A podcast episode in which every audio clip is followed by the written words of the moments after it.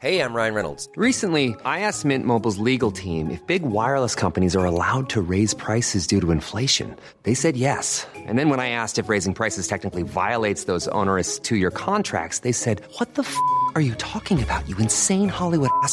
So to recap, we're cutting the price of Mint Unlimited from $30 a month to just $15 a month. Give it a try at mintmobile.com slash switch. $45 upfront for three months plus taxes and fees. Promo rate for new customers for limited time. Unlimited more than 40 gigabytes per month. Slows. Full terms at mintmobile.com. La déco est là, la question est prête, le calendrier de l'Avent attend après la Minute Info de Mathieu Deves. Emmanuel Macron dénonce les scénarios de la peur concernant des possibles coupures d'électricité cet hiver en déplacement en Albanie à l'occasion d'un sommet européen. Le chef de l'État assure que la France va tenir si chacun fait son travail. Un avis partagé par Elisabeth Borne devant les députés aujourd'hui. La première ministre assure avoir confiance en EDF et ses agents. La réforme des retraites, les policiers, gendarmes et sapeurs-pompiers seront concernés et devront travailler un peu plus. Une annonce du ministre de l'Intérieur Gérald Darmanin. De son côté, Elisabeth Borne doit présenter autour du 15 décembre les contours de la réforme. La Première ministre a déjà annoncé son intention de repousser l'âge de départ. Enfin, l'agence du médicament mise en examen pour tromperie dans le dossier du Levothyrox, un médicament conçu contre les problèmes de thyroïde. En 2017, la nouvelle formule de ce traitement avait provoqué de nombreux effets secondaires chez des patients, crampes, maux de tête, vertiges ou perte de cheveux. Ce médicament est utilisé quotidiennement par plus de 2 millions de Français.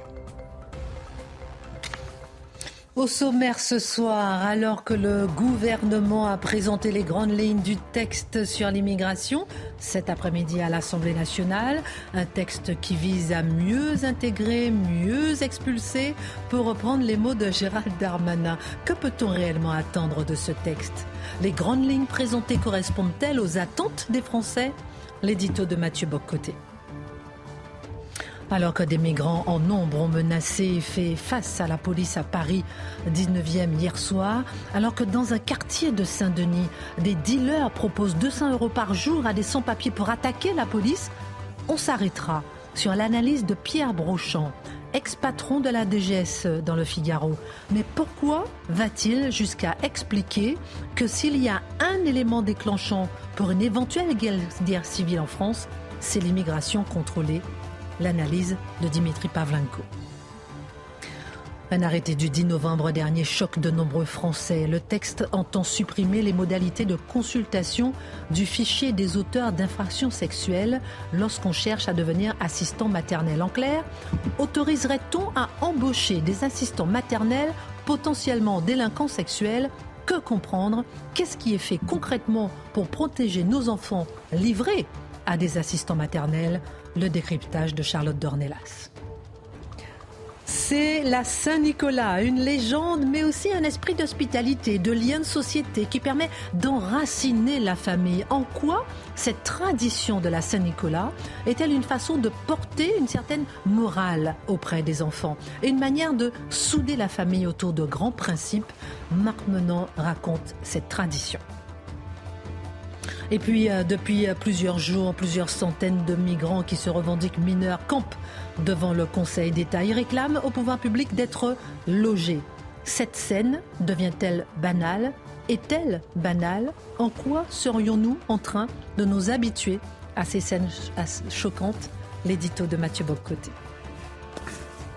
Une heure pour prendre un peu de hauteur sur l'actualité avec nos mousquetaires. On commente, on décrypte, on analyse et c'est maintenant. Ravi de vous retrouver. Alors, on va commencer tout de suite parce que tout le monde attend avec impatience le calendrier de l'Avent. On est le. Ah. Le, le, 6, Saint-Nicolas. Le 6, la Saint-Nicolas. Je vois même pas les chiffres. Je crois que je commence à vieillir. c'est pas la réponse, c'est François Mitterrand. non Il est là. Et voilà, le 6. Et voilà. J'aime bien tous les, tous les soirs, il y a une surprise. Je me trompe pas ce soir. Ah bon? Alors, je lis. Question. Oh, je sens des palpitations autour de la table. Chez vous aussi. Allez.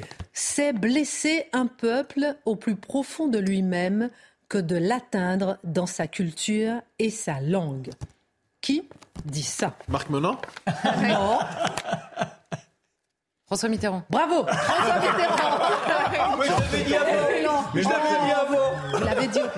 Ma Charlotte reçoit des petits chocolats comme c'est la Saint-Nicolas à partager. Mais bien sûr, je vais faire Non, ça vous embête pas Eh ouais. Ah. Incroyable, c'est devenu, c'est devenu le joker de la Oui, c'est soirée. non. François Mitterrand. Mais non, mais c'est parce que hier on, a de Monaco. fait, hier on a fait une erreur, excusez-moi. Et puis une petite bougie Ah, qui allait aussi, pardonnez-moi, excusez-moi, merci beaucoup mon cher Marc. Ah c'est adorable. Pour Mathieu, vous aurez des chocolats. Oui, parce qu'à chaque fois, il y a des petites Oh, bougies. trop mignon. Bon, alors, il y a des sujets quand même aujourd'hui. hein. Des sujets qui fâchent pour changer. Dans un instant, on va faire un tour de table. Nous allons parler de cette histoire effroyable. Dans un village, dans les Alpes-Maritimes, soupçonné d'être l'auteur d'un cambriolage, un homme aurait été pris à partie et frappé par plusieurs habitants. Rien, certains ayant lâché un chien contre lui. C'est sa compagne qui l'aurait retrouvé peu de temps après, sans chaussures, les vêtements déchirés. L'homme est décédé deux jours plus tard à l'hôpital euh, de Nice des suites de ses blessures parce qu'il était soupçonné d'un cambriolage. Doit-on faire justice soi-même? Jérôme Fourquet dit qu'un cap a été franchi. Que comprendre? J'ai envie de vous entendre sur ce sujet dans la deuxième partie de l'émission. Pour l'instant, le sujet du jour, le projet de loi de l'immigration. Le texte présenté aujourd'hui au gouvernement par le gouvernement est censé représenter une réponse majeure, on va dire, Mathieu, peut-être même la réponse attendue à la question de l'immigration qui travaille en profondeur notre société. Alors le texte entend conjuguer humanité et fermeté et redonner une maîtrise à la France sur son immigration. D'abord, question, que comprendre concrètement derrière ces éléments de langage? Qu'il s'agit d'éléments de langage. C'est-à-dire, ce projet de loi doit être compris d'abord comme une série d'éléments de langage cherchant à envoyer artificiellement un signal de fermeté, mais cherchant dans les faits à normaliser l'immigration clandestine à bien des égards. Alors, élément de langage, et là, on voit une partie de la presse civile, donc projet très à droite, qui tend la main envers les républicains. Et là, on, est, on serait supposé mentalement avoir l'impression d'être devant le projet de loi qui va faire basculer l'histoire de l'immigration en France. Ce à quoi on pourrait dire poliment, laisser nourrir les enfants. 29e loi, il y en a eu plusieurs de différents genres depuis 1980. Donc là, on, se met dans l'esprit du commun des mortels et du commun des Français qui se dit, mais derrière cet empilage législatif, une loi après l'autre, une loi après l'autre, n'est-ce pas le témoignage de notre impuissance? C'est-à-dire, est-ce qu'on va se rendre à la 36e loi, à la 69e loi, à la 112e loi? Est-ce qu'on va y parvenir? Probablement. Et chaque fois, on dira, cette fois, c'est la bonne. Je note, soit dit en passant, qu'il y a toute une histoire des discours de fermeté sur l'immigration, à droite et même à gauche. À droite, on peut penser deux figures importantes. Euh, Charles Pasqua, on peut penser à Nicolas Sarkozy, qui avait tous les deux un discours très ferme sur l'immigration. On peut penser à gauche, c'est c'est rappelé dans un article qui date de quelque temps de Michel Rocard, euh, de Michel Rocard de Libération. Michel Rocard disait Hein, en 1989, 1989, j'avais 9 ans. Hein, j'étais, tout petit, c'est petit Mathieu. Bon. J'étais Hein? pas né, moi. Il parlait de l'utilisation abusive de la procédure de demande d'asile politique. 1989. Re- Reprenez sa phrase, pardon Hein, qui dénonçait l'utilisation abusive de la procédure de demande d'asile politique. Bon, quand même. Euh, 1990. Toujours Michel Rocard. Aujourd'hui, je le dis clairement, la France n'a plus, ne peut plus être une terre d'immigration nouvelle. À la même époque, à la même époque, 1989 ou 10, 89, pardonnez-moi, François Mitterrand dit qu'on a atteint le seuil de tolérance en matière d'immigration en France dans les années 1970. Alors là, il y a tout un discours de fermeté. Si je fais l'histoire de la politique, en fait, l'histoire des discours prétendant maîtriser l'immigration en France depuis les années 70-80, eh c'est une question qui était réglée par une espèce de démonstration de fermeté telle qu'on serait devant une politique d'immigration la plus musclée de l'histoire des politiques d'immigration. Qu'en est-il en réalité Hein, Il y a une forme de décalage complet complet, total, absolu entre les discours de fermeté et la réalité. Qu'est-ce qui s'est passé depuis les années 80, puisque c'est le point de référence? Progrès de l'islam et de l'islamisation en France. Dans les années 80, n'oubliez pas que les, ce les ancêtres des LR affirmaient que l'islam était incompatible avec la France. Ils ont dû ajuster le discours vu les réalités démographiques nouvelles multiplication des zones de non-droit et augmentation des zones où on passe finalement des mœurs françaises aux mœurs étrangères et où la souveraineté française est bousculée, renversée par une souveraineté des gangs ou quelquefois des islamistes. Modification de la composition démographique de la société française. Alors, alors quand on a tout ça à l'esprit, franchement, nous présenter ce projet de loi comme celui qui va renverser la donne, je ne peux m'empêcher de rire. Alors, j'ajoute une chose. Comment ce projet de, de rire ou de pleurer? On rit pour ne pas pleurer, hein? c'est la méthode. Et, euh, et, secrètement, on pleure son pays. Alors j'y reviens. Euh, comment ce projet de loi, le projet de loi qui nous sera présenté, présente-t-il la question de l'immigration en France? Parce qu'on voit la question monte de partout, elle émerge de partout, elle exprime comme une question existentielle. J'y reviendrai. Comment donc le projet de loi présente la question de l'immigration? La réponse musclée, la réponse tank. Est-ce qu'on parle de l'immigration en soi? Bien sûr que non, sinon à la manière d'un phénomène naturel immaîtrisable. Est-ce qu'on parle de l'immigration massive? Non plus. Ce n'est pas véritablement le sujet du débat. Ce n'est pas l'ampleur, les flux migratoires. On nous annonce même qu'il va en avoir davantage à cause du boom démographique africain. Qu'on soit prévenu. Est-ce que c'est l'immigration légale, par exemple? Parce qu'il y a une multiple filières d'immigration légale qui sont la, la principale filière d'immigration en France. Ah ben non, c'est pas ça non plus. Est-ce que c'est l'immigration déjà installée en France, naturalisée mais non pas assimilée culturellement?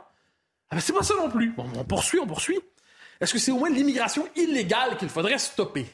Pas exactement, parce qu'il faut aussi la normaliser et la régulariser. Ceux qui sont déjà là, à tout le moins, s'ils exercent un métier en tension, c'est-à-dire globalement un emploi à bas salaire euh, qui profite au l'avantage d'un certain patronat paresseux, eh ça, y aura des... ces gens pourront être régularisés.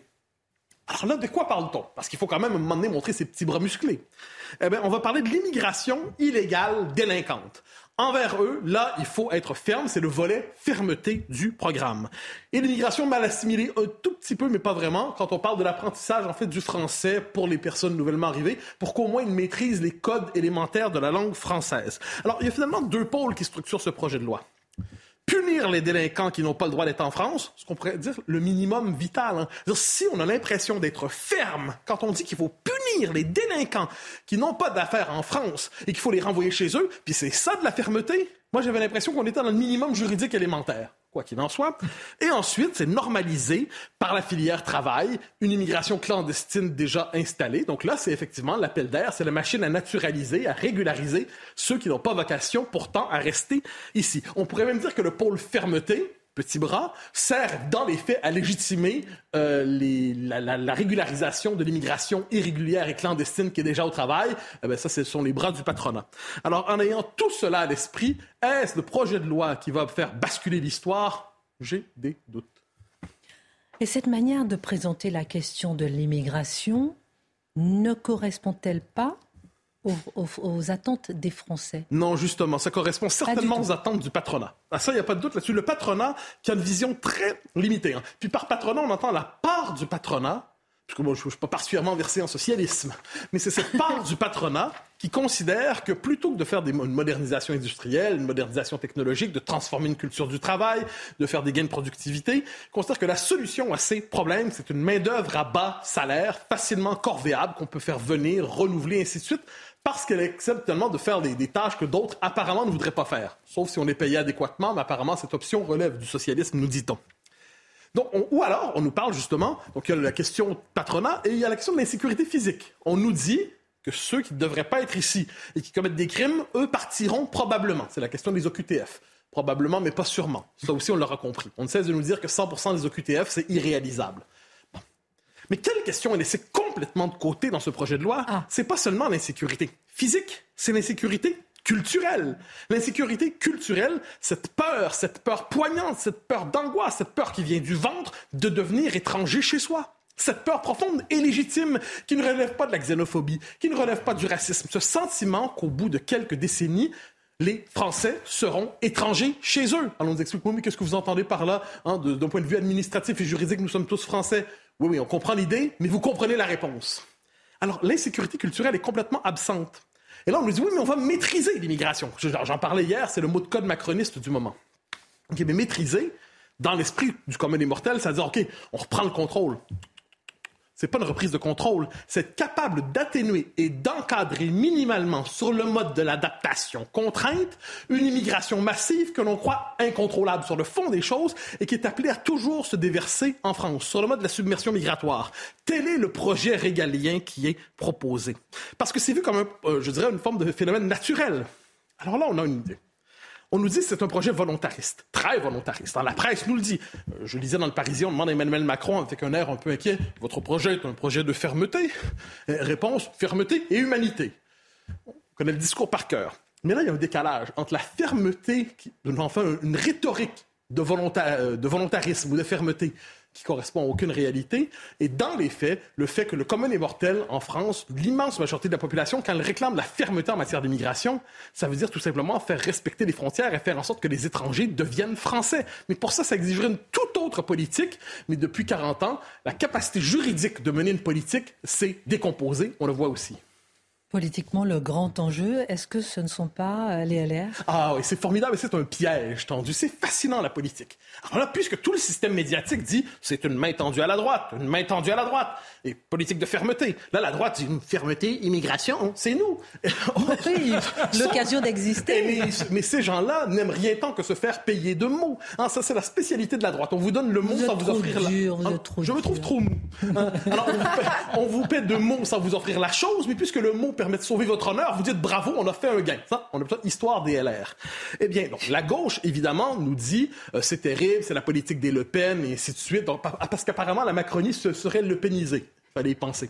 Mais du côté de la droite, donc, qu'est-ce qu'elle peut faire? Soit elle accepte ce projet de loi. Elle se dit fondamentalement, ben, on l'accepte parce que ce sont des petits gains. Hein. C'est la politique des petits pas. On a fait un petit pas sur les expulsions, on a fait des petits pas sur l'intégration, on a fait des petits pas sur l'immigration de travail ou alors elle accepte de ne pas soutenir ce projet. En fait, elle marque une rupture d'une manière ou de l'autre, mais quel est le prix de cette rupture? Est-elle prête à assumer cette rupture? J'en sais rien. On verra ce qu'elle fera. Mais sur cette question de l'appui à la politique d'immigration du gouvernement se joue au-delà de la chefferie, de la direction des Républicains, hmm. se joue la question de l'identité politique de la droite. Franchement, je ne sais pas ce qu'ils vont faire. Merci beaucoup, mon cher Mathieu. Beaucoup de, questions que j'aurais pu poser, mais on, a encore les semaines et peut-être en janvier, justement. Oh, des années, des siècles. non, non, soyons, soyons optimistes, puisque le, texte sera débattu à l'Assemblée en début 2023. Euh, euh, Alors, Dimitri, on va passer à vous et votre sujet. Alors, à Paris, dans le 19e arrondissement, hier, une bataille entre migrants et la police. Des images dures, des images surprenantes. En Seine-Saint-Denis, des dealers qui embauchent des sans-papiers 200 euros par jour pour attaquer les forces de l'ordre et protéger des points de deal. Point commun à ces deux affaires, on va dire l'immigration incontrôlée. Peut-elle devenir une menace pour la paix civile? Pour répondre à cette question, on va se pencher sur le discours qui a été publié aujourd'hui dans le Figaro Vox de l'ancien patron de la DGSE, mm. Pierre Brochant. Que dit-il? Il faut lire ce texte exceptionnel par euh, la clarté, la force de ses propos, la hauteur de vue, la précision des termes qui sont employés. Pierre Brochant, d'abord, est une plume remarquable. Euh, et merci à Eugénie Bastier, hein, donc, qui publie euh, ce discours qui a été prononcé par Pierre Brochant, donc vous l'avez dit, ancien patron de la DGSE 2002-2008. discours qu'il a prononcé mi-novembre, donc il n'y a pas très longtemps, il y a trois semaines de cela, devant les membres de l'amicale gaulliste du Sénat. Donc l'amicale gaulliste du Sénat, ce sont essentiellement des sénateurs de droite. Voilà. Et discours intitulé L'immigration, enjeu central et Pierre Brochant attaque d'emblée en disant, en fait, j'aurais pu dire aussi enjeu principal pour la France, l'immigration enjeu principal. Pourquoi? Parce qu'il dit que de tous les défis qu'affronte le pays, l'immigration, c'est le seul, à ses yeux, qui menace la paix civile. Est-ce qu'il y a un risque de paix civile avec le réchauffement climatique? Est-ce qu'il y en a avec euh, les délestages électriques? Non. Il dit l'immigration, en revanche, on a ce problème-là. Et il parle de l'immigration, attention, ce n'est pas l'immigration dans l'absolu c'est, je le cite, je vais beaucoup citer Pierre Brochant, hein, ce sont ces mots que je vais employer ce soir, l'immigration très particulière que nous subissons depuis 50 ans. Alors, Pierre Brochant tord de coup l'emblée le, euh, le coup au mythe de la France, terre d'immigration de toute éternité. Ce que disait Emmanuel Macron samedi, on en a parlé hier soir. Alors Pierre Brochant rappelle en Denis, il dit bon pendant mille ans, des Carolingiens à Napoléon III jusqu'à 1850, en gros il se passe pas grand-chose, voire rien sur le plan En revanche, 1850-1950, vous avez une première vague d'immigration qu'il qualifie d'euro-chrétienne, discrète, laborieuse, reconnaissante, régulée par l'économie et le politique, modèle indépassable de fusion réussie. Donc les Italiens, les Polonais, les Espagnols, etc.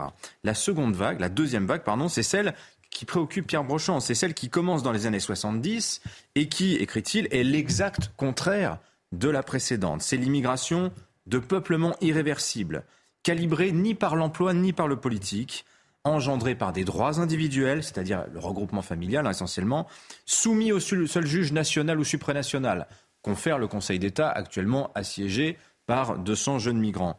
Voilà, ce sont, écrit Pierre Brochant, des flux en pilotage automatique dont les Français n'ont jamais explicitement décidé. Voilà, la question de l'impuissance politique sur le sujet migratoire, en une phrase, Pierre Brochant a tout dit. Et puis la troisième vague, laquelle est-elle bah, C'est celle qui se lève depuis le soi-disant printemps arabe la crise migratoire, hein, ce qu'on appelle la crise migratoire, et qui profite alors là d'un nouveau dévoiement du droit. C'est pas simplement le regroupement familial, là c'est le droit d'asile complètement tordu, plus le droit de la mer, plus le droit des mineurs. En résumé, c'est l'affaire de l'Ocean Viking qui concentre en fait tous ces sujets-là. Voilà. Je suis un peu euh, stupéfaite parce que hier on parlait des ex euh, euh, qui parle tout le temps et c'est encore un ex. Mais c'est intéressant la parole des ex. Ah oui, oui. Non, mais, je ferme la parenthèse. Non, parce que très intéressant. Oui, un patron de la DGSE, voilà, c'est-à-dire qu'il n'avait pas forcément la main sur ces politiques-là. Voilà. Alors, mais qu'est-ce qui pose problème avec les deux dernières vagues migratoires, toujours mm. selon l'ex-patron de la DGSE D'abord leur masse, la quantité, hein, tout simplement. L'immigration aujourd'hui, c'est un demi-million d'entrées par an. C'est 40% des enfants de 0,4 ans qui sont d'origine immigrée. Et Pierre Brochant rappelle cette vérité démographique, la phrase est lumineuse. Les immigrés entrent comme des individus, mais ils s'implantent comme des peuples. Hein, voilà, oh, pour répondre à tous ceux qui ont dit Mais regardez, ces pauvres gens sur l'Ocean Viking, individuellement, ce sont des braves gens. Oui, oui, oui, mais ils s'implantent comme des peuples. Voilà. Alors justement, ces peuples proviennent surtout de sociétés qui sont hautement défaillantes, majoritairement musulmanes, et qui en outre, en outre sont souvent nos anciennes colonies. Résultat, je cite Pierre Brochant, nous avons réinjecté en France les ingrédients des trois tragédies qui ont causé les plus grands malheurs de la France, à savoir la discorde religieuse, résolue en 1905, l'antagonisme colonial, résolu en 62 avec euh, euh, l'Algérie, euh, et l'indépendance de l'Algérie, pardon, et le fléau du racialisme, qu'il dit donc résolu en 45, à la fin de la Seconde Guerre mondiale, quand on écrase le nazisme. Alors le religieux, c'est quoi? C'est l'islam qui se pavé de certitudes communautaires, la formule quoi. l'islam humilié par l'Occident depuis deux siècles, et donc Pierre Brochand nous rappelle qu'il faudrait quand même être fou pour oublier que pendant 13 siècles, euh, musulmans et européens se disputent le contrôle des rives nord et sud de la Méditerranée. Et donc finalement, ce qui se joue actuellement, les courants actuels de population, ces traversées de migrants de, la Méditerranée, rejouent finalement cette rivalité millénaire. Sur fond qui plus est d'antagonisme colonial, ce qui fait que l'immigration qui est en France actuellement, elle est à tendance victimaire et revendicative, pleine de ressentiment et d'ingratitude à l'égard de la France. Sans compter que ces communautés venues d'ailleurs, ont aussi des contentieux entre elles. Ce qui fait que la France se trouve transformée, je le cite, en champ clos de toutes les querelles de la planète. Voilà. Donc face à ça, qu'est-ce qu'on fait? Quelles sont les options qui s'offrent à nous? Alors Pierre Brochant dresse la liste, en fait, euh, que n'importe quel État peut mobiliser. D'abord, l'interdiction de l'immigration. Je crois que personne n'y a jamais pensé en France. Hein, cette idée, on ferme les frontières. L'absorption, c'est-à-dire l'assimilation, bah, ça a été la politique de la France pendant longtemps. Seulement, nous l'avons abandonnée, cette politique. Pourquoi? Bah, Face à la masse, face à ce flux qui nous dépasse, et, par renoncement à nous-mêmes, écrit Pierre Brochant. Ça, c'est ça, c'est aussi une forme d'autocritique. Donc, on a misé sur quoi? La troisième option, c'est-à-dire la négociation. La négociation, c'est quoi? C'est ce qu'on appelle l'intégration. Autrement dit, c'est l'immigré un pied dedans, un pied dehors. Tu peux conserver ta culture, par contre, il faut que tu travailles, que tu respectes la loi, etc. etc. En pratique, et c'est ce que Mathieu nous a souvent dit, c'est que c'est la société d'accueil qui produit le gros de l'effort dans ce, dans ce cas de figure. Et vu la dynamique démographique à l'œuvre en France, elle est à l'avantage de l'accueilli en ce qui concerne la France, eh bien le niveau des exigences ne cesse d'augmenter. Confère le port du voile, euh, la viande halal, etc., etc. On pourrait ainsi multiplier les exemples. Donc le risque maintenant, c'est quoi? C'est la séparation, c'est-à-dire la sécession, l'archipélisation, des mots qu'on entend tout le temps en ce moment, et qui mine la confiance sociale, l'unité nationale et donc la solidarité. L'étape suivante, c'est quoi? C'est l'affrontement. Et en fait, l'affrontement, on a dit guerre civile, mais l'affrontement, on y est déjà enfin. Les dealers qui payent des migrants pour affronter les policiers, les razzias au Stade de France, les pompiers, les médecins qui sont, je cite, interdits de citer. Non mais vous, voilà, ce sont des souverainetés rivales qui se dressent aujourd'hui contre l'État. Et donc ce stade de l'affrontement, en fait, on l'a déjà atteint, euh, pas de manière absolue sur le territoire, mais par endroits, par moments et à bas bruit. Propose-t-il des solutions? Alors, si, il me reste 40 secondes, je vais essayer de faire très vite. Oui, il propose des solutions il n'y a pas de miracle. Hein. Division par 10 de l'immigration légale. Il faut rendre la France moins attractive, arrêter toutes les récompenses à la tricherie, l'aide médicale d'État. Vous n'arrivez à rien faire. Vous arrivez dans le pays, vous avez accès à la sécurité sociale comme quelqu'un qui a toujours cotisé. C'est quand même assez incroyable. La férocité du retournement qu'il préconise n'est que la contrepartie du temps perdu, écrit Pierre Brochant. Mais en fait, le combat le plus dur, il n'est pas là. Le combat le plus dur, il est contre ce qu'on appelle le, ce qu'il appelle le discours intimidant. Mathieu appelle ça le régime. Hein, c'est quoi le régime? C'est le prêchi-prêcha des, des médias, des ONG, des people qui vous disent tous citoyens du monde, les frontières, c'est ringard. Et d'ailleurs, vouloir reprendre le contrôle de sa population, c'est manquer de cœur. Manquer de cœur, pire, c'est raciste. Je vais vous laisser quand même revenir pour une phrase de fin. D'accord? Avec plaisir. On marque une pause et ça m'intéresse. Mathieu Devez, juste avant de revenir sur Pierre Brochon avec Dimitri Pavlenko. L'abonnement mensuel Navigo dans les transports publics franciliens va augmenter l'année prochaine de 12%. Il passera de 75 euros et 20 centimes à 84 euros et 10 centimes. Cette annonce survient après le déblocage par l'État d'une aide de 200 millions d'euros. Elle doit permettre à l'autorité régionale des transports de boucler son budget tout en limitant la hausse des tarifs. Enedis dévoile un site d'information pour connaître les zones concernées par des coupures d'électricité en allant sur Internet. Vous pourrez donc savoir si votre habitation est touchée par des coupures en cas d'alerte sur le réseau. Un système actualisé deux fois par jour en début et fin de journée.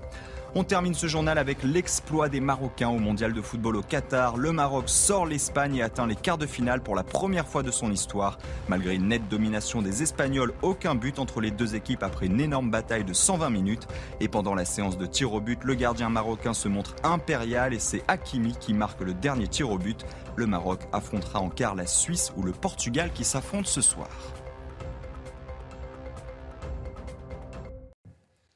Dimitri, vous nous expliquiez que Pierre Brochon, ancien patron de la DGSE, s'exprime sur l'immigration dans euh, le Figaro. Et vous nous expliquiez que selon lui, le combat le plus dur serait face ou hmm. sera face au discours intimidant, c'est-à-dire ben, C'est-à-dire ce qu'il dit, le prêchi-prêcha des médias, des ONG, des people sur le thème tous citoyens du monde, les frontières, c'est ringard, vouloir reprendre le contrôle de sa population. Il dit des choses comme ça. C'est manquer de cœur, pire c'est raciste. Alors lui dit le chantage au racisme, ça suffit. Il y en a marre. La doxa immigrationniste et ses contradictions, ça suffit. Parce que le discours sur l'immigration, c'est quoi? C'est l'immigration n'existe pas. Ah bah si elle existe, mais en fait c'est une bénédiction.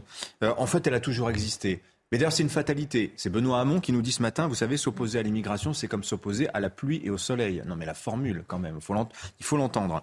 Il dit, bon, l'immigration, c'est un devoir moral. D'ailleurs, ces gens-là vont payer nos retraites et occuper les postes que les Français ne veulent plus occuper. Et puis, s'il y a des problèmes, en fait, bon, c'est parce qu'elle est mal répartie sur le territoire. Euh, c'est parce qu'on n'y consacre pas assez d'argent. En fait, c'est parce que euh, c'est un problème de pauvreté. C'est un problème d'urbanisme.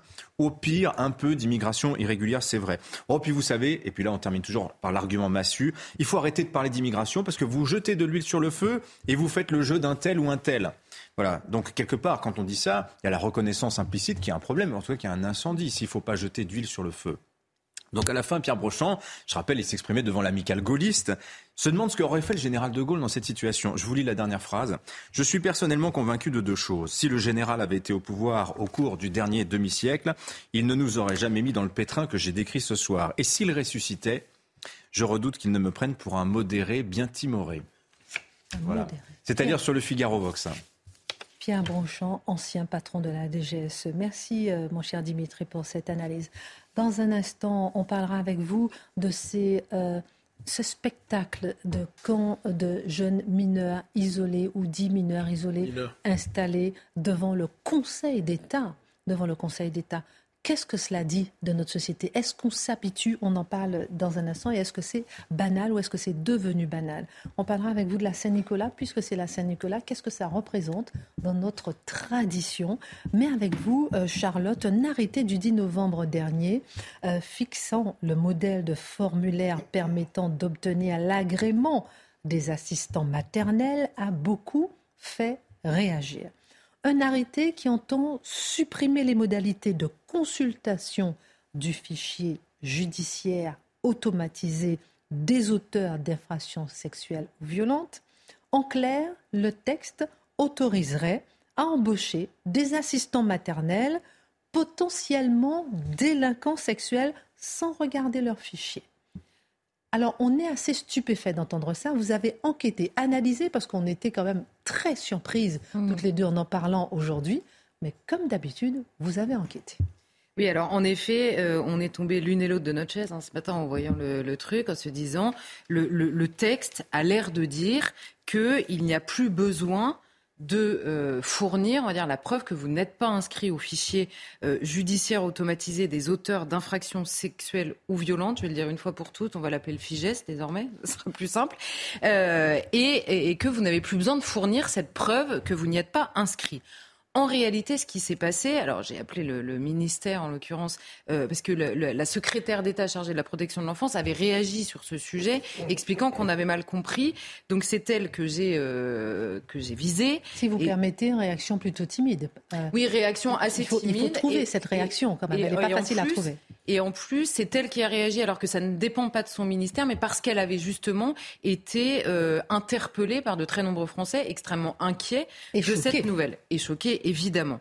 Alors que tout le monde se rassure, ce n'est pas le cas, ce n'est pas exactement ce qui est dit, c'est simplement qu'il y a un arrêté qui est paru en juillet dernier qui euh, euh, expliquait qu'il faudrait fournir dans la demande d'agrément, vous savez, les assistants maternels, pour faire simple, comme ils sont, ils travaillent auprès d'enfants très jeunes, ils sont obligés d'avoir un agrément pour exercer ce métier euh, délivré par les services du département, puisque vous savez, les départements sont en charge de la protection de l'enfance. On en a souvent parlé à l'occasion de l'aide sociale à l'enfance. Et pour obtenir cet agrément, il faut donc, depuis la loi votée l'année dernière, que vous puissiez prouver que vous n'êtes pas inscrit dans ce fichier des délinquants sexuels. Et il se trouve que... oui, non, mais on, oui. On est déjà stupéfait que ce soit voté l'année dernière, mais bon, passons sur ce sujet. En l'occurrence, c'est une bonne chose. Et donc, dans cet arrêté du mois de juillet, il était inscrit qu'il fallait fournir dans euh, sa demande d'agrément euh, ce fichier, les sous-entendant que les services du département pouvaient demander le fichier. Or, les seules personnes qui ont accès à ce fichier, ce sont les préfets. Donc vous comprenez qu'en fait c'est un imbroglio juridique euh, qui a poussé à cette décision. Donc qu'est-ce qu'ils ont fait? Ils ont dit en gros juridiquement ça ne tient pas parce que les services du département n'ont pas le droit et on retombe dans nos arguties juridiques complètement dingues. Euh, et donc ils sont obligés de supprimer cet arrêté en attendant d'en rédiger un nouveau qui est en cours de rédaction à l'heure où on parle. Et l'idée euh, de, ce nouvel arrêté, c'est de permettre une consultation directe des fichiers d'infraction par les agents des départements habilités pour avoir accès à ce fichier. Vous savez, c'est la protection des données, de la vie personnelle, c'est extrêmement compliqué aussi. Donc, il voudrait habiliter des personnes qui puissent vérifier directement pour faire gagner du temps à tout le monde, euh, en l'occurrence. Donc l'arrêt a été supprimé, le nouvel arrêt n'est pas euh, fourni mais dans le laps de temps. Alors là, la secrétaire d'État à l'enfance euh, l'a répété sans aucune ambiguïté euh, pour le coup.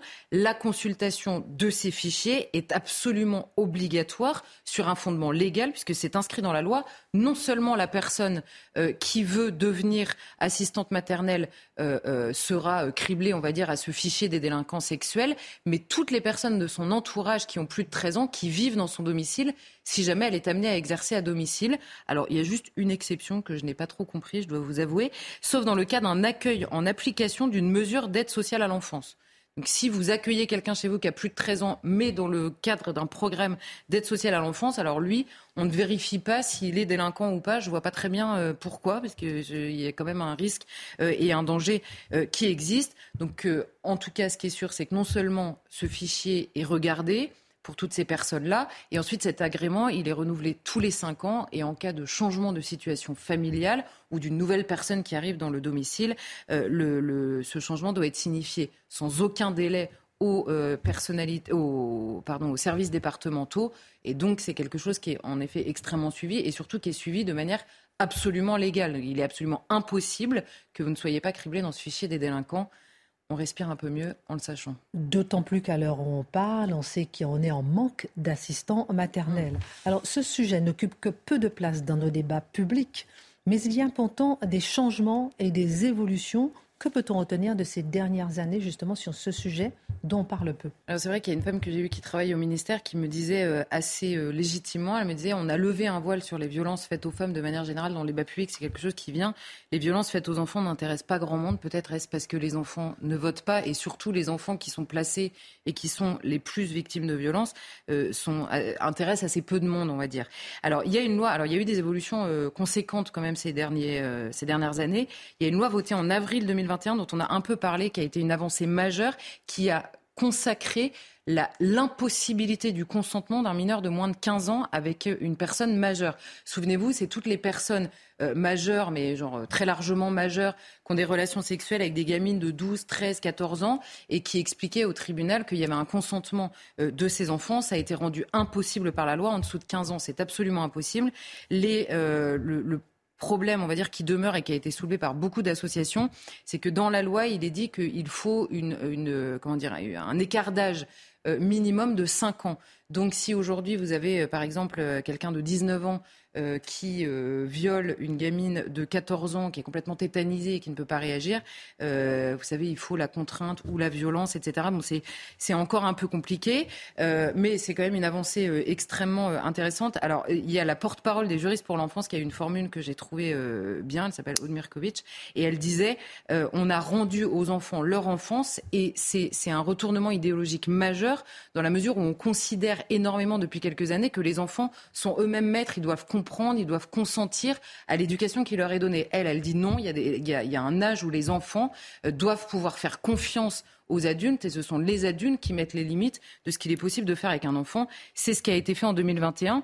Il y a une autre loi votée en 2022 celle dont on parlait au début, alors qui se penche sur la question de la prostitution des mineurs, notamment dans les foyers d'aide sociale à l'enfance, on l'avait déjà évoqué, à la question des enjeux de contenu inadapté, c'est un peu de la langue, c'est-à-dire l'accès à la pornographie, en clair, et la question justement interne de l'aide sociale à l'enfance qui préoccupe quand même énormément euh, de gens, et l'omniprésence des violences entre mineurs euh, euh, dans, euh, dans le pays. Et ça, ça inquiète assez peu de gens. Enfin, ça inquiète tous les professionnels de l'enfance. Personne ne s'en préoccupe trop parce que personne ne sait trop comment faire. Et on a récemment aussi un coup de filet qui a eu lieu dans, les, dans des réseaux pédocriminels et des réseaux d'échange d'images. Et alors la personne, là encore une fois, du ministère me confie... Dans la protection de l'enfance? Parmi eux, il y avait une grande majorité de personnel qui travaillait dans la protection de l'enfance. Donc c'est alerte maximum, c'est-à-dire que là, euh, donc il y, a, une volonté en tout cas de se pencher sur ce sujet avec euh, des, alors c'est aussi un peu des petits pas, mais des petits pas euh, qui étaient absolument nécessaires. C'est pour ça que tout le monde s'alerte de ce, de cet arrêté. Bien sûr. Clairement pas net et quand il y a un flou, il y a un gros loup. Et pourtant, de nombreux enfants, Charlotte, continuent à être victimes, malgré tout ce qui est fait, d'atteintes désastreuses sur le terrain sexuel. Quels sont les sujets qui restent encore à traiter aujourd'hui eh bien, Les sujets qui restent, alors il y a des associations de défense de l'enfance qui ont alerté vraiment des autorités même euh, euh, sur ce sujet, c'est la question des violences entre mineurs et les conséquences notamment désastreuses de l'accès à la pornographie. Souvenez-vous, on en avait déjà parlé, il y a, il y a une difficulté à travailler là-dessus, ça a été dans certains projets de loi, euh, on a eu des décisions qui ont été prises, mais on est prise, et là en clair, entre les défenseurs euh, des droits de l'enfant qui expliquent que ça devrait être premier dans la liste euh, des euh, préoccupations. Vous avez notamment le ministère du numérique et donc la défense du numérique qui dit oui mais il y a la question de la protection des données, donc il y a une rivalité entre les deux. Et, et en troisième acteur, on va dire, vous avez les responsables des sites pornographiques qui eux protègent un business extrêmement lucratif, à grands coups d'avocats euh, grassement payés et extrêmement euh, compétents pour aller chercher euh, la petite bête. Et souvenez-vous, on avait des, des, sites qui avaient été euh, contraints par l'ARCOM euh, de euh, bloquer leur accès aux mineurs ou alors de fermer définitivement. Et même les tribunaux avaient décidé de la nomination d'un médiateur entre les associations de protection de l'enfance et ces sites. Bref, on n'y arrive pas sur la vérification, sur le blocage. Et honnêtement, la question de l'accès à la, à la pornographie, d'abord génère des violences entre mineurs, mais absolument abominables. Et ensuite est un véritable enjeu de santé publique pour les enfants parce qu'il y a un nombre de cas. Et alors là, il y a des études faites à peu près partout dans le monde qui s'entendent sur les choses, c'est des, conséquences absolument désastreuses sur tous les plans, à la fois euh, sociaux, psychologiques, scolaires et évidemment sur le terrain de la violence. Il y a une petite chose qui a retenu mon attention, c'est que les, enfants qui consomment énormément de pornographie ont une absence totale de compassion dans la vraie vie. On retrouve peut-être aussi euh, l'origine de la violence absolument dingue dont se rendent capables certains enfants. C'est évidemment un des aspects de l'explication, mais je pense que... À ne pas négliger. Un aspect à ne pas négliger, exactement. Merci euh, beaucoup Charlotte. Dans un instant, nous allons faire un tour de table sur cette histoire effroyable dans un village des Alpes-Maritimes. Un homme qui a été lynché à mort, soupçonné d'avoir euh, cambriolé. Et on va essayer de savoir euh, et de, de réfléchir un peu, comme l'a dit Jérôme Fourquet, le politologue. Est-ce qu'un cap a été sérieusement franchi dans la légitime défense mon cher Marc, aujourd'hui c'est la Saint-Nicolas. Alors la Saint-Nicolas, dans l'inconscient collectif, c'est euh, le chocolat ou bien c'est la fête, les traditions euh, J'aime bien le regarder. Le, le, père fouettard, euh, l'hospitalité, un lien de société, une tradition familiale. Qu'est-ce qui se cache derrière la Saint-Nicolas? Bah, Déjà, il me faut m'imaginer présentateur de l'émission Enquête d'esprit. Vous vous rappelez qui est Saint-Nicolas C'est original comme Ah mais j'ai beaucoup d'imagination. Et alors donc, Saint-Nicolas, on est 250 ans, 270 ans après Jésus-Christ, bien évidemment, et on a un jeune garçon dont la famille est plutôt tournée vers les, les, ordres et des oncles qui sont curés. Il y en a même un qui est évêque. Il deviendra lui-même évêque de Myre. Myre, c'est le sud de la Turquie, en Anatolie. Aujourd'hui, ça nous fait rêver. Ce sont des endroits où on va en vacances. On est dans la légende ou dans le réel? Non, là, bah, Hmm, c'est un peu des deux. Toujours est-il que ce personnage se retrouve malheureusement en 310 victime d'une chasse contre les chrétiens. Il est torturé et on lui prête de nombreux miracles. Lorsqu'il disparaît, ces miracles ne cessent d'être colportés et il semblerait que les ossements que l'on a gardés de lui suintent une sorte de parfum, une fragrance, et avec un baume qui permet de multiplier, là encore, les miracles. En 1187, donc il y a une basilique qui a été érigée toujours dans ce sud de la Turquie. Les Byzantins doivent céder devant les Turcs, et là, eh bien, ce n'est pas un miracle, mais néanmoins une entreprise qui va sauver les restes de ce saint, puisque des Italiens vont porter les ossements à Bari. On érige là encore une, euh, une basilique et un Lorrain saisit une phalange du saint. Hop, il se carapate, il vient en Lorraine et on déterminera que Nicolas est le protecteur de la Lorraine. Et au sud de Nancy, il y a une ville qui s'appelle Le Port, qui deviendra Saint-Nicolas du Port, où là encore, on a une euh, basilique qui est érigée pour protéger et rendre hommage à ce personnage. Et la légende concerne tout l'Est de la France, la Belgique, euh, également la Hollande. Et Jeanne d'Arc se rendra en 1429 sur les, les reliques avant d'aller rencontrer Charles VII. Voilà la partie religieuse. Je laisse l'émission Enquête d'esprit le dimanche midi et je viens maintenant dans la légende. La légende, là on s'installe. C'est formidable parce que les légendes c'était ça. Quand il n'y avait pas de télévision, que l'on se retrouvait dans une ferme le soir, nuitamment très tôt comme à notre époque, eh bien, on avait le petit créditement, les bûches dans la cheminée. Il y avait toujours le conteur d'histoire.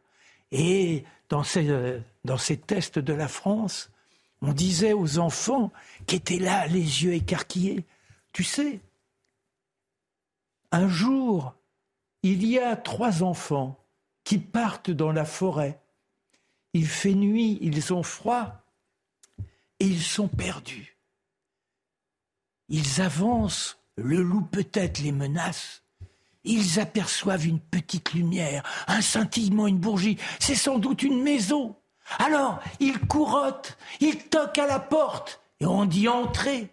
Et là, c'est le sinistre le noir qui leur ouvre, un boucher. Mais il fait semblant d'être aimable. Venez, mes petits. Et il les estourbille.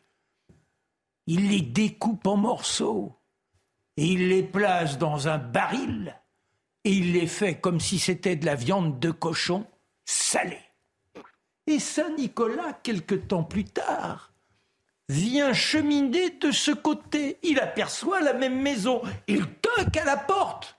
Et que se passe-t-il? Entrez Et il dit à cet homme ô combien affable puisque vous me ferez à manger, je me régalerai bien d'un petit salé, car Saint Nicolas a la capacité de deviner ce qui s'est tramé. Et là, l'autre part dans les confessions, j'ai honte, je n'aurais pas dû. Et Saint Nicolas tend trois doigts sur le baril, les trois petits se recomposent et ressuscitent. Et pour punir ce salopard, cette ordure de Lenoir, le boucher, il l'attache à son âne et le petit devient, donc euh, il a là le visage tout de suite, tout crasseux, il devient l'esclave de Nicolas. Lorsque les enfants ne sont pas sages, c'est Louis le père fouettard, alors que Nicolas, en revanche, offre de belles oranges, des pommes d'or. C'est là la légende avec les oranges, le pain d'épices et aujourd'hui toutes les friandises. C'est l'ancêtre également du Père Noël. Moralité. Moralité. Eh bien, si l'on veut... faut pas mettre les enfants dans des tonneaux. Non, mais ce que je veux dire, moralité, mais qu'est-ce que ça... Pourquoi on fait la scène eh là Qu'est-ce que ça apporte à notre société de bah, se rappeler de ces traditions Les légendes, les légendes. Mm. C'est Perrault et d'ailleurs, le petit Pousset est un peu inspiré de ça. C'est simplement la capacité d'instiller au petit le sens de la morale, ce qui est bon, ce qui n'est pas bon. Et puis également, cette capacité à créer de l'amour entre les êtres et surtout solidifier une famille dans la compassion et dans la bonne entente. Merci euh, beaucoup, euh, mon cher Marc. Avant le débat du jour, sachez que ce soir, c'est le prix du mot politique du Presse Club. Et vous savez, chaque année, ça fait beaucoup parler le prix du mot politique. Et ce soir, il est attribué euh, à Fabien Roussel pour cette phrase. La station essence est le seul endroit où celui qui tient le pistolet celui qui se fait braquer. Alors, prix Presse Club, humour et politique. Euh, C'est voilà. mérité pour l'ensemble de son œuvre. qui, a, été attribué euh, ce soir. Voilà, on ferme. il a fait le plein. On ferme. Il a fait Alors, petit tour de table maintenant, parce qu'on ne comprend pas ce qui s'est passé. C'est Jérôme Fourquet qui s'est insurgé dans le Parisien aujourd'hui pour dire qu'on a certainement franchi un cap et j'aimerais vous entendre là-dessus.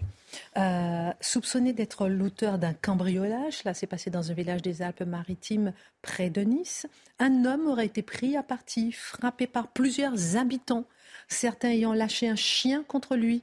C'est sa compagne qui l'aurait retrouvé peu après, sans chaussures, les vêtements déchirés. L'homme est décédé deux jours plus tard à l'hôpital de Nice des suites de ses blessures.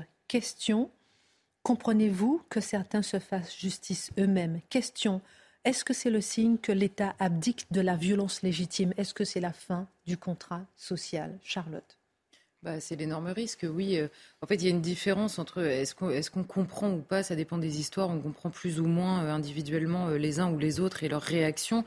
Simplement, la, la société, surtout les autorités détentrices de la violence légitime, ne peuvent pas se permettre combien même elle le comprendrait, elle ne peut pas se permettre de l'accepter. Ça, c'est une certitude. On va pas voir euh, euh, les gens se faire justice eux-mêmes, lâcher des chiens contre un tel qui est soupçonné, puis le jour où il est soupçonné à tort, enfin, c'est un cauchemar absolu, et c'est évidemment la fin du pacte social. Mais j'ajoute un mais, les autorités seront d'autant plus légitimes à être intransigeantes avec les gens qui se font justice eux-mêmes qu'elles rendent elles-mêmes justice correctement et qu'elle peut donc exiger des gens qu'ils passent euh, par la justice. Donc oui, il y a urgence et oui, il y a une urgence euh, vraiment vitale à réagir très vite et à répondre à cette inquiétude des magistrats eux-mêmes sur la possibilité de rendre correctement la justice dans ce pays.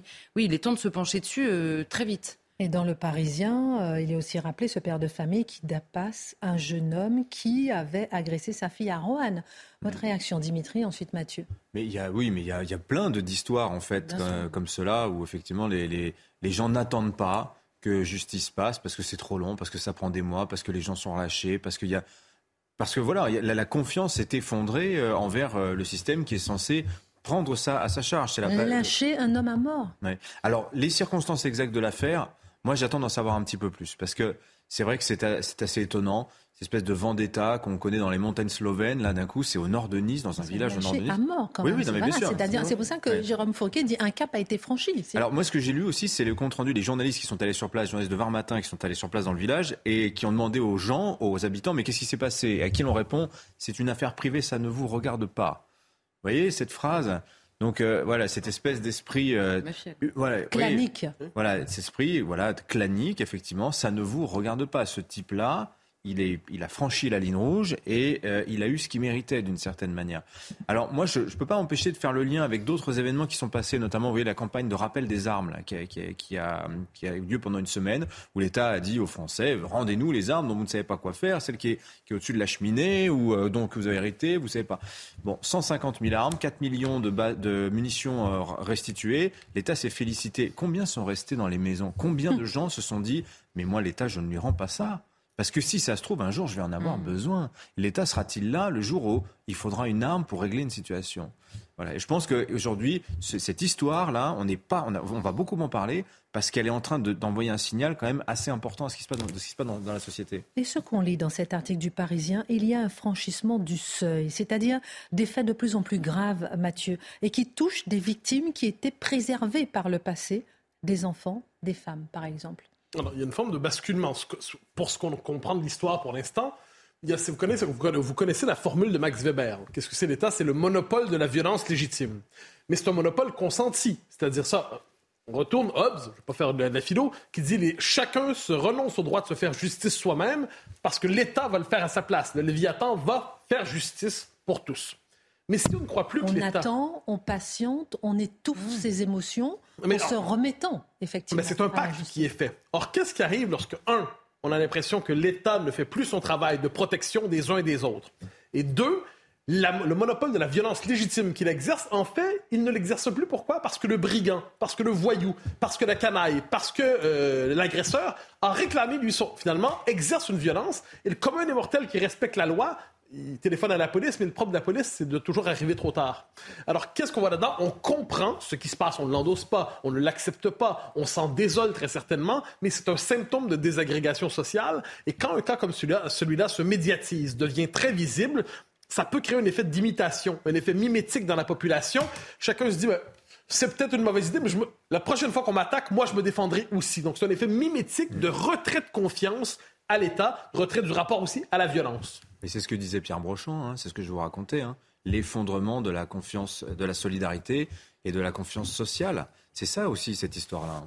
Perte de confiance envers les pouvoirs publics? Oui, alors il y, a des évidences, mais disons qu'il faut décliner. Le, sujet ne peut pas se résumer à un cas. Là, ce qui est horrible, c'est qu'apparemment, un village se ligue contre un personnage et détermine que c'est le bouc émissaire, c'est celui qui doit être condamné et il n'est pas question d'attendre la justice. En l'occurrence, si on est certain de sa culpabilité, on devrait le dénoncer et surtout pas intervenir. Après, on a les cas d'impuissance civique, où pendant des mois, des années, les citoyens alertent les autorités, la colline du crack, ou alors les squats, et là, il ne se passe rien. Comment imaginer, en subissant au quotidien l'incivilité qui devient de la voyoutocratie extrêmement enracinée et qu'on dise bah on attend mais la police elle ne peut rien faire. Il est évident que là oui il peut y avoir une levée qui euh, pardon de le dire mais devient légitime. Et selon vous un cap a été franchi? Bah, forcément qu'il y a un cap qui est franchi, mais je vous dis, il y a l'endroit où, à mon sens, c'est difficilement il est toujours euh, bah, pas aisé de justifier la justice par soi-même. Là, en l'occurrence, un village contre un, contre un personnage, c'est intolérable. Mais dans les cas que je vous cite, où vous avez vraiment des situations de pourrissement et où l'État ne peut rien, alors vous restez là et vous laissez votre maison euh, occupée et vous, vous quittez la colonne du crack et vous allez vivre où? Vous voyez, il y a quand même des, situations où il faut s'interroger sur ce que le citoyen a le droit de faire ou pas. Merci beaucoup pour votre regard sur ce sujet. Et d'ailleurs, euh, encore une scène, mon cher Mathieu, que l'on voit, que l'on revoit. Depuis plusieurs jours, plusieurs centaines de migrants qui se revendiquent mineurs campent devant le Conseil d'État installé par des associations en réclamant au pouvoir public d'être logés. À même les fonds publics, évidemment. Cette scène peut nous sembler banale aujourd'hui, et pourtant elle ne l'est pas, selon vous. Mais, revenons-y. Cette scène peut sembler banale parce qu'elle se reproduit sans cesse. Et notre, est-ce que notre capacité d'indignation, de colère s'émousse? Je n'en suis pas certain. Mais nous nous habituons à cette idée que qu'est-ce que c'est désormais Paris, qu'est-ce que c'est La France, c'est un pays où se multiplient les camps de migrants. Auparavant, puis quoi, qu'en dise l'espèce de poésie, euh, version gauche extrême, qui nous dit oui, c'est la misère qui cogne à la porte de la cité et qui réclame justice. Non, non, non. La misère, même s'il s'agit de misère, est souvent agressive. Elle est souvent violente. Elle prétend avoir des droits alors que dans les faits, elle est dans une logique de conquête. si je prétends avoir un droit, par exemple, sur votre maison, et vous dites, je suis désolé, c'est ma maison, et que je m'installe chez vous de force croyant avoir un droit, quoi qu'on en dise, c'est une violation de domicile, c'est une violation de propriété. Je m'empare de ce qui n'est pas mon bien. Alors déjà, des gens qui ne devraient pas être ici, c'est le point de départ. Ils ne devraient pas être ici. Théoriquement, ça devrait s'arrêter là. Vous ne devez pas être ici, vous repartez. Au revoir, et peut-être même adieu. Quoi qu'il en soit, ils y sont. Ils sont instrumentalisés par des associations d'extrême gauche factieuses antinationale. Il faut le dire, c'était de l'extrême gauche factieuse aujourd'hui, dans une logique révolutionnaire, qui veut faire tomber la légitimité de l'État. Et qui multiplie... revendique l'humanité. Je ferme la parenthèse. on revendique tous l'humanité. Moi aussi, je pense avoir un cœur. Vous en avez un, même si j'en ai peut-être un de temps en temps. Je ne suis pas certain, hein, avec le sort qu'ils réservent à ces migrants par ailleurs, peut-être manque-t-il de cœur, eux. Mais en échange, ils se regardent dans le miroir puis ils se disent, dis-moi qui est le plus vertueux. C'est moi, l'association humaniste, progressiste, de gauche tiers-mondiste. Mais on y revient. Porte-la-Chapelle, on garde à l'esprit, Porte-la-Chapelle, c'était enfin, particulier. Auparavant, c'est très loin, mais c'était quand même dans Paris. Ensuite, rappelez-vous, je crois que c'était il y a deux ans, euh, Place de la République, il y a un camp qui avait été installé. Et chaque fois, c'est pour faire pression. Chaque fois, il s'agit d'une stratégie consciente de provocation pour forcer l'État à, prendre au sérieux exagérément cette prétention au, droit que, que, certains disent on a le droit d'être logé à même les fonds publics, à même l'argent des Français, alors qu'on est entré sans permission sur le territoire. Mais là, il y a une étape de plus qui est franchie. C'est que là, c'est désormais dans un lieu régalien, pourrait-on dire. Un lieu régalien devant le Conseil d'État. C'est une provocation pour humilier l'État. C'est une provocation pour casser l'État. C'est dans un lieu touristique pour humilier aussi Paris. Le coup de point final dans un instant après Adrien Spiteri. 15 ans de prison requis contre les trois principaux accusés des attentats de Nice. Le parquet antiterroriste a présenté ses réquisitions aujourd'hui. Les trois avocats généraux avaient affirmé qu'il y aurait des frustrations. Selon les accusés, doivent être jugés exclusivement pour les faits qui leur sont reprochés. Volodymyr Zelensky s'est rendu dans le Donbass. Le président ukrainien s'est filmé devant l'entrée de la ville de Sloviansk ce mardi. Il a salué les militaires de son pays. Sloviansk avait été occupé en 2014 pendant quelques mois par des séparatistes pro-russes avant d'être reprise par les Ukrainiens. Et puis l'état de santé de Pelé s'améliore. Indication de l'hôpital où le Brésilien de 82 ans a été admis il y a une semaine. Il souffre d'une infection respiratoire en plus de son cancer du côlon. Le Brésilien a reçu de nombreux messages de soutien loin de l'attaquant star de l'équipe de France, Kylian Mbappé. Revenons à ce camp de migrants devant le Conseil d'État, donc devant euh, des gens qui souffrent certainement réellement, il y a selon vous une provocation C'est une souffrance instrumentalisée, redisons-le, par l'extrême gauche factieuse antinationale. Ça, c'est le point de départ. Ensuite, on se, rapproche de plus en plus du cœur de Paris, du centre de Paris. Est-ce que demain, ça sera devant l'Élysée? Est-ce que demain, ça sera devant Matignon? Est-ce que demain, ça sera multiplié devant le Bon Marché, devant les Galeries Lafayette? Jusqu'où, jusqu'où, jusqu'où on va installer ces tentes sur le mode de la provocation? Donc, qu'est-ce que c'est? Je ne doute pas que ce soit de la misère et je ne doute pas qu'une par une, chacune de ces histoires soit touchante. Il n'en demeure pas moins n'ont pas vocation à être dans un pays où ils sont, sont entrés de force. En plus, l'argument du mineur isolé ou du mineur pas isolé ou du mineur revendiqué, on commence à ne plus y croire. Il faut, cesser de nous prendre pour des imbéciles. Je pense que ce serait une bonne étape dans la pédagogie publique.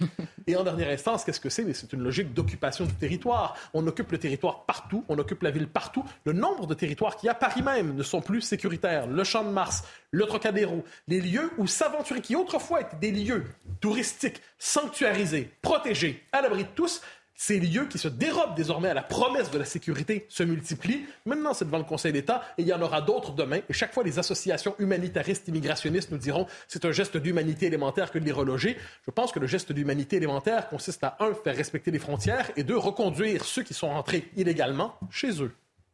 Et malheureusement, tout ça cache parfois des vrais cas. Mais Je pense par exemple à ce couple iranien chrétien qui attend toujours d'être euh, français à part entière. Ah, vous avez tout à fait raison. Les histoires tristes, il y en a, elles sont tout à fait touchantes. Cela dit, elles sont instrumentalisées, elles aussi, hélas, par ces associations. Excellente suite de programme. Merci à tous. Toutes les émissions sur cnews.fr. Tout de suite, Pascal Pro.